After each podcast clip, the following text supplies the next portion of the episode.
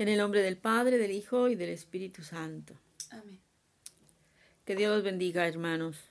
Vamos a tener la lección de este día, primer domingo de Cuaresma.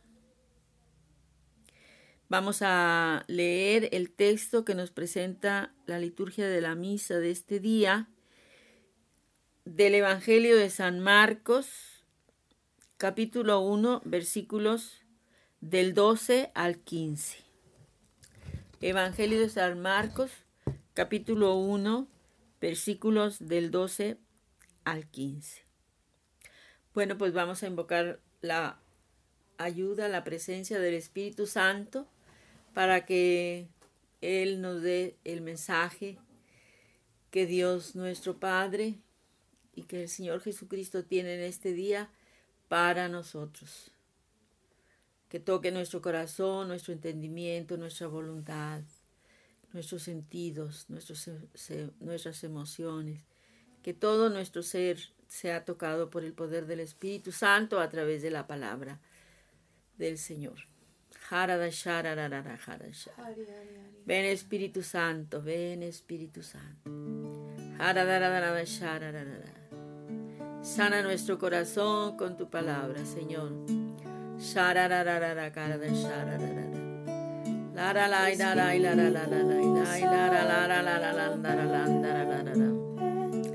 Espíritu Santo, ven, ven. Espíritu Santo,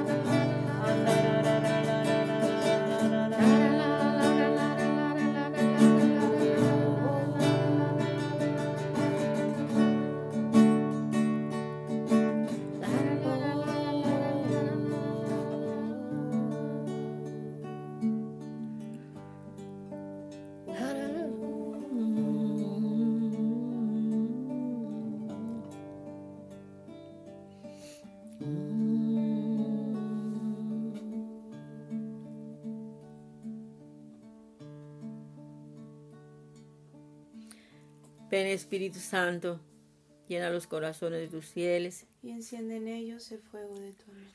Envía, Señor, tu Espíritu y todo será creado. Y se renovará la faz de la tierra. María, primera discípula de Jesús. Ruega por nosotros. María, trono de la sabiduría. Ruega por nosotros. Gloria al Padre, al Hijo y al Espíritu Santo. Como era en el principio, ahora y siempre, por los siglos de los siglos. Amén. Bueno, vamos a continuar con el segundo paso de la lección, que es leer el texto. Como ya les dije, el texto es del Evangelio de San Marcos, del capítulo 1 y en los versículos del, 14 del 12 al 15. Del 12 al 15. Dice así. A continuación, el Espíritu le empu- empuja al desierto y permaneció en el desierto cuarenta días, siendo tentado por Satanás. Estaba entre los animales del campo y los ángeles le servían.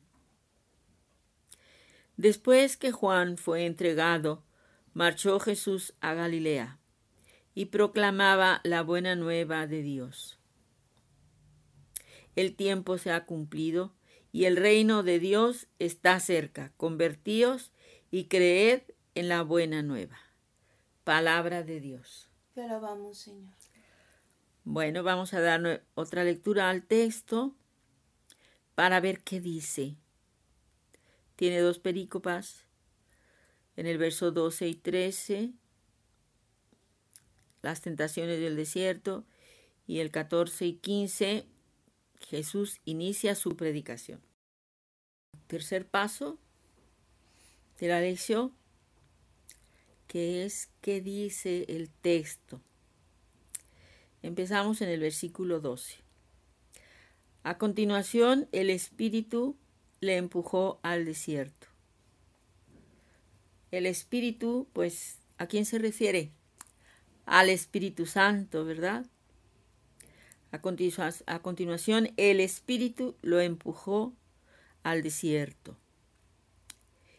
Y si leemos la perícopa anterior a este texto que estamos leyendo, vemos que eh, se titula El bautismo de Jesús.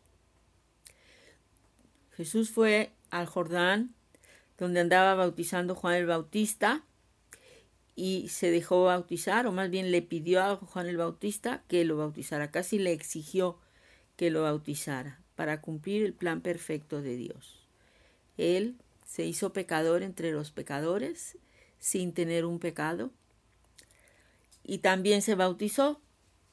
Un bautismo de agua daba Juan el Bautista, pero Jesús recibió ahí el bautismo de agua y el bautismo en el Espíritu Santo. Ese bautismo en el Espíritu Santo lo necesitaba Jesús como hombre para iniciar el ministerio que el Padre Celestial le había encomendado. Entonces es ese bautismo en el Espíritu Santo lo ungió, lo llenó, lo, se apoderó de él, de tal manera que después todo lo que hacía Jesús era movido fuertemente por el Espíritu Santo. todos los milagros que hizo, todas las curaciones, todas las liberaciones, todo lo que Jesús hizo, lo hizo en el poder del Espíritu Santo, un poder excepcional que recibió Jesús como hombre, pues como Dios él ya tenía todo, toda la unción del Espíritu y, y todo el poder, ¿verdad? Bueno, entonces Después de que se narra el bautismo de Jesús, dice, a continuación el Espíritu le empujó al desierto. Literalmente es así. Jesús se fue al desierto, al desierto. ¿Y cómo es el desierto? Pues el desierto es árido. En el desierto, caminar por el desierto o ir al desierto, estarse en el desierto, no nos permite llevar muchas comodidades, eh, ni tener una alimentación muy abundante. Los, parece que los beduinos que caminan siempre por el desierto llevan sus alimentos eh, muy especiales que les proporcionen mucha energía y que no les imponga mucho, mucho peso llevarlos. Por ejemplo, dátiles el dátil es un alimento que usan mucho los beduinos cuando van por el desierto.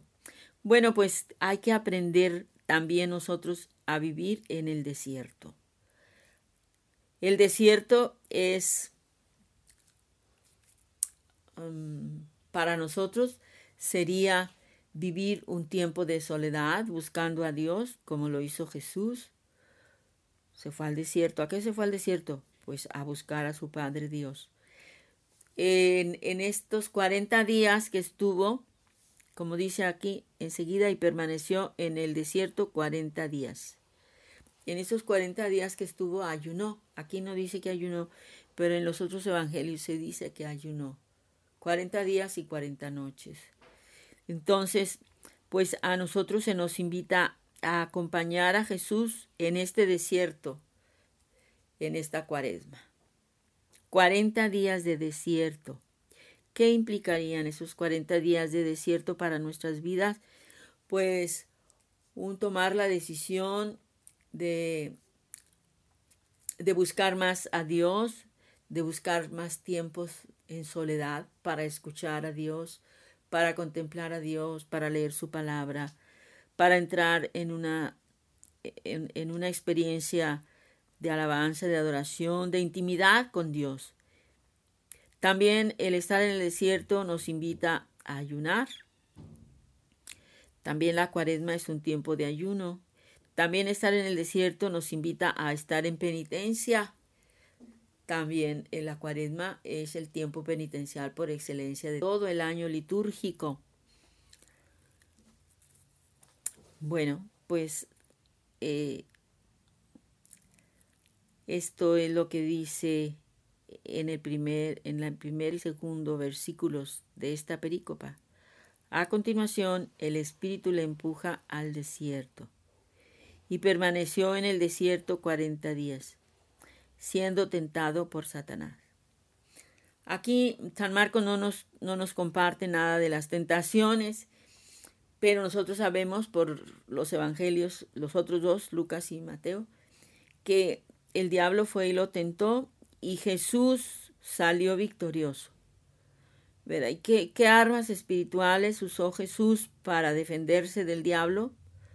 Para derrotarlo? Pues primero que nada la oración de tantos días, el ayuno de tantos días, de la soledad, porque en el desierto hay soledad. Es una soledad que, que nos permite estar en una intimidad profunda con Dios. Y la palabra, no sé si ya la dije, pero es el, la oración, el ayuno, la palabra y la soledad. Todas estas armas espirituales también nosotros las podemos usar cuando tenemos tentaciones del diablo, ¿verdad? La oración, buscar más. Dice, dice la palabra de Dios, busca a Dios, busca a Dios y lo encontrarás. Rechaza al diablo y el diablo huirá de ti. Entonces, cuando viene la tentación, pues hay que buscar más a Dios, hay que ayunar, hay que leer más la palabra de Dios, entrar más tiempos en soledad, en la compañía de Jesús, para que podamos vencer al enemigo. Y luego dice, al terminar este versículo 13 dice, estaba entre los animales del campo. Los que comentan este, esta frase dice que esto estaba entre los animales del campo hace pensar en el paraíso, en el Edén, como, como evocando, como profetizando más bien una una nueva creación, ¿verdad? Que es lo que realmente vino a hacer Jesucristo, vino a renovar toda la creación. Y luego dice, y los ángeles le servían. Pues ya sabemos que los ángeles son inferiores a Jesús. Por ahí muchos judíos en la época todavía de San Juan y de San Pablo todavía decían que Jesús era inferior a los ángeles porque tenía cuerpo. Pero luego, sobre todo en la carta a los hebreos, habla como Jesús es superior a los ángeles, superior a los sacerdotes, superior a los profetas, superior a los patriarcas. Es Dios, es Dios. Y por eso los ángeles le servían. Bueno, pasamos ahora al versículo 14. Dice, después que Juan fue entregado marchó Jesús a Galilea. ¿A qué Juan se refiere? A Juan el Bautista, que andaba predicando un mensaje de conversión a los pecadores y los invitaba a bautizarse como un signo externo de que estaban arrepentidos. ¿Y qué por qué andaba haciendo eso Juan? Pues porque estaba preparando el ambiente para cuando Jesús empezara su predicación. Pero resulta que Juan se había em, pues puesto en mal con Herodes, ¿verdad? ¿Por qué? Porque Herodes vivía con la esposa de su hermano y entonces Herodías y entonces Juan el Bautista le echaba en cara su adulterio y, y, lo, y lo exhortaba a, a que cambiara de vida. Entonces, pues, total, tan, tanta fue la insistencia de Juan de predicarle esto a Herodes en público y en privado que, que lo, lo hizo preso y lo por culpa de la esposa Herodías o de la mujer que tenía Herodías y de la hija de Herodías que bailó muy bonito en una fiesta y Herodes quedó muy complacido y le dijo lo que quieras pídemelo y te lo doy aunque sea la mitad de mi reino y entonces la niña la joven fue y le preguntó a su mamá, mamá, ¿qué le pido? Pídele la cabeza de Juan el Bautista en una charola. Y la muchacha pues fue y le dijo a, Herodes, quiero la cabeza de Juan el Bautista. Y Herodes se puso triste porque pues él apreciaba de alguna manera a Juan porque lo valoraba porque sabía que era un hombre de Dios, ¿verdad? Pero pues por los respetos humanos y el tal vez el mucho vino que ya tenía adentro. Total, mandó decapitar a Juan el Bautista. Bueno, pues Jesús eh, en ese tiempo, antes de que pusieran preso a Juan el Bautista, todavía andaba, apenas iniciaba eh, eh, buscando juntarse con Juan el Bautista y fue para que lo bautizara y todo eso. Pero ya que, ya que al principio dicen que Jesús también andaba bautizando con Juan el Bautista, y muchos de los que después fueron discípulos de Jesús, primero fueron discípulos de Juan el Bautista, pero ya una vez que recibió el bautismo Jesús y que fue al desierto, cuando, cuando bajó de ahí del desierto, se, se regresó a Galilea, fue a su casa, a Cafarnaum, y le dijo a su mamá, mamá, vámonos, yo ya me voy, ya voy a cerrar la carpintería, porque acuérdenme que era carpintero. Me voy a ir a Cafarnaum porque voy a empezar mi ministerio. El día de su bautismo entró al, al Jordán un carpintero y salió del agua un profeta, ungido con el poder del Espíritu Santo para desempeñar esta obra, el ministerio que Dios le había encargado, la predicación del reino, la, el establecimiento del reino y la salvación de todos los hombres. Entonces, cuando Juan fue entregado, Jesús empieza a proclamar se viene a Galilea. Para ser más concretos, se establece en Cafarnaúm y empieza a proclamar la buena nueva de Dios. ¿Y cuál es la buena nueva de Dios? Pues es el anuncio del amor de Dios, de, de, de, Dios nuestro Padre, y también es el anuncio del reino de nuestro Padre, que que viene Jesús a establecer. Y todo y todo, todo lo que predicó Jesús es parte de esa buena nueva de Dios. Y Jesús decía, el tiempo se ha cumplido. El tiempo se ha cumplido. Ya. Llegó el momento de establecer el reino de los cielos ¿Y cómo estaba la humanidad antes de este momento? Oprimida por Satanás, en las tinieblas, oprimida por el pecado, caminando hacia el infierno, padeciendo la muerte, la enfermedad, la desgracia, el odio, el pecado, todo lo malo. ¿Por qué? Pues desde cuándo? Pues desde que Adán y Eva se alejaron de Dios. Y todo ese tiempo duró la humanidad así, en esa tiniebla. Dominaba el reino de las tinieblas. Pero Jesús viene a establecer el reino de Dios, el reino de los cielos. El reino, el tiempo se ha cumplido, el reino de Dios está cerca. Convertíos y creed en la buena nueva. Jesús viene a establecer el reino y nos viene a invitar a entrar en el reino, pero hay una condición. Hay que convertirnos. Dos condiciones, convertirnos y creer en la buena nueva. Convertirnos, ¿qué quiere decir convertirnos? Pues quiere decir cambiar de vida, dejar el pecado. Convertirse es, si voy caminando hacia el norte, dar la media vuelta y venirme en el sentido opuesto, hacia el sur. Eso es convertirnos. Así también es en la vida espiritual. Convertirse ya es dejar el pecado y dice, y seguir a Jesús. Convertíos y creed en la buena nueva. ¿Y quién es la buena nueva?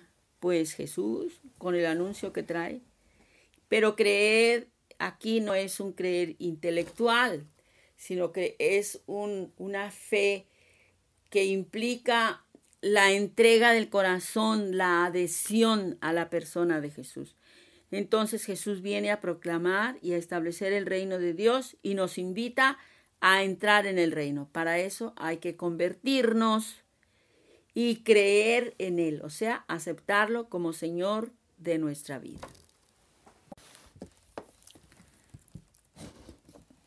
Continuamos con el siguiente paso, que es, ¿qué me dice el texto? Bueno, pues a mí lo que más me llama la atención es esta última parte, donde dice cuál era la proclamación de Jesús.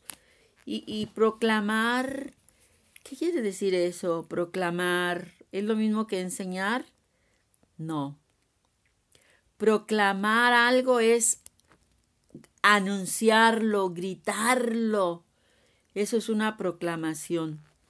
Y, una enseñanza, pues es la transmisión de un conocimiento que me platicaron o que leí. Pero la proclamación es el anuncio eh, de, de, algo que yo viví, que yo conozco, que yo he, he vivido, que yo he experimentado. Entonces Jesús proclamaba la buena nueva de Dios. La anunciaba como una gran noticia. Y luego me llama la atención el, el, en qué consistía esa proclamación. El tiempo se ha cumplido y el reino de Dios está cerca. El reino de Dios es la proclamación de Jesús, es el contenido de todo su mensaje, todo, todo, todo, todo, todo lo que habló Jesús todo, todo, todo lo que enseñó Jesús, todo, todo lo que hizo Jesús, es la manifestación del reino de Dios entre nosotros, desde que Jesús llegó. La manifestación del reino de Dios entre los hombres. Y bueno, hay una condición para entrar. Dos, convertirnos, o sea, cambiar de vida, dejar nuestra vida de pecado y volvernos hacia Jesús y seguirlo. Pero para seguirlo pues hay que creer, hay que creer en la buena nueva, o sea, en Él y en todo lo que Él dice. Pero este creer no es un creer intelectual, como ya les decía. Es una adhesión del corazón. Dice aquí al pie de página en el Evangelio de San Mateo, en el capítulo 8, verso 10 cuando dice que Jesús le dijo a Centurión, es grande tu fe. Dice, al oír esto, lo que le decía el centurión, pues tú di, di lo que de lejos lo que tú quieras y se va a hacer, porque yo también les digo a mis subordinados, vayan y van, vienen y vienen.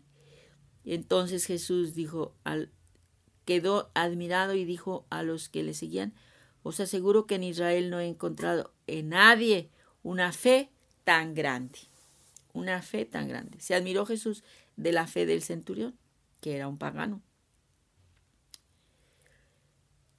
Y aquí al pie de página dice en la explicación del versículo 10 del capítulo 8 de San Mateo, dice, esta fe que Jesús exige desde el comienzo de su actividad y que constantemente, como lo dice aquí, creed, convertíos y creed en el Evangelio.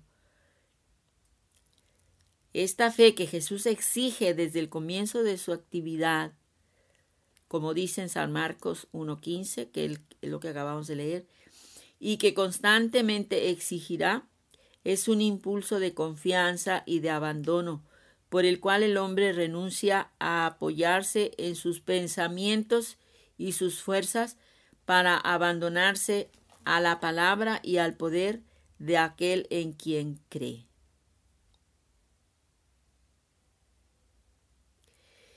La fe que exige, la fe que exige un sacrificio del espíritu y de todo el ser es un acto difícil de humildad al que muchos se resisten. La fe cuando es fuerte, miren lo que dice, obra maravillas. La fe cuando es fuerte, obra maravillas, lo consigue todo y especialmente la remisión, o sea, el perdón de los pecados, y la salvación para la cual es condición indispensable. O sea que esta fe que implica aceptar a Jesús en nuestro corazón como dueño y señor de nuestra vida, como el Salvador, como el Hijo de Dios, aceptarlo y entregarnos a Él esta es la fe que nos lleva a la salvación eterna. Esta es la fe que nos permite entrar al reino de los cielos. Y de esta fe está hablando Jesús cuando dice, convertíos y creed en la buena nueva, o sea, en la buena noticia, o sea, en el Evangelio.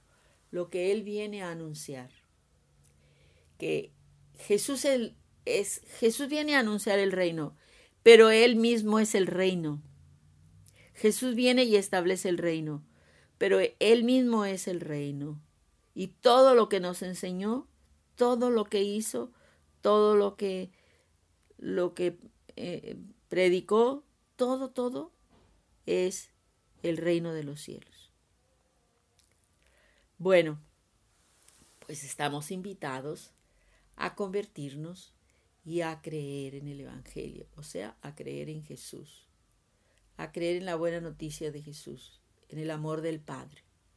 A creer en Jesús quiere decir a entregarnos a Él. Como dice eh, en, en el comentario que leí, esta fe es una fe que lo logra todo, el perdón de nuestros pecados y la salvación eterna. Es indispensable para salvarnos. Vuelvo a recordar siempre el texto de Juan 3, 16. Porque tanto amó Dios al mundo que envió a su Hijo único, para que todo aquel que en él crea, crea, no se pierda, sino que tenga vida eterna. Porque Dios no ha enviado a su Hijo al mundo para condenar al mundo, sino para que el mundo se salve por Él. Pero ahí está la condición para salvarnos. Creer en Jesucristo. ¿Y qué es creer en Jesucristo? Pues renunciar al diablo, renunciar a las tinieblas, renunciar al pecado, renunciar al mundo y consagrarnos a Jesús. Y no nada más va a ser una palabra bonita de un día de emoción y, y ya luego que se me olvide. No, consagrarme a Jesús quiere decir voy a seguir Voy a buscarlo cada día como mi amigo, como mi hermano, como mi Dios, como mi Señor, como mi maestro, como mi médico. Todos los días, todos los días voy a caminar junto a Él. Esta acción de creer en el Evangelio, creer en la buena nueva, creer en Jesús, es, es definitiva, es definitiva. O sea, Tú estás definiendo tu eternidad. ¿A dónde vas a ir a parar cuando te mueras? ¿Al cielo o al infierno? Eso no lo vas a decidir en el último momento de tu existencia. Eso lo decides ahora. Si tú aceptas a Jesucristo como Señor de tu vida y lo tienes en, en el centro de tu corazón y lo, lo sigues como tu maestro, pues vas caminando, vas caminando por el camino de la salvación eterna. Pero si tú no lo aceptas, vas caminando por el camino de la perdición eterna, o sea, del infierno. Bueno, pues vamos a, dar gracias a Dios de este texto del Evangelio de hoy y vamos a también a darle gracias con unos cantos. Señor, gracias, Señor Jesús, gracias porque tú viniste a establecer el reino de los cielos aquí en la tierra. Gracias, Señor, porque tú has venido a traernos la vida eterna, la salvación. Gracias, Señor, porque tú derrotaste a Satanás. Gracias, Señor, porque tú nos has librado del yugo de Satanás, del pecado, de las tinieblas, de la enfermedad, de la muerte, de la angustia, de la soledad, del miedo, del odio, del pecado, de todo eso. Gracias Jesús, gracias Jesús. Cristo rompe las cadenas, las cadenas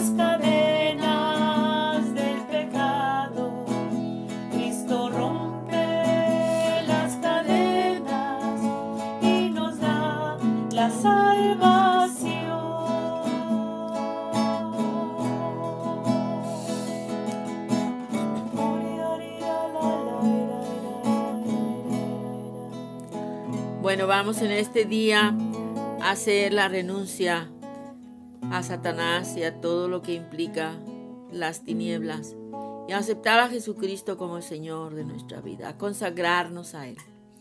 Digamos nuestro nombre y las frases que siguen. Yo, Isabel de la Cruz Crespo Ruiz. Yo, Jessica Olivia Sánchez Lupercio.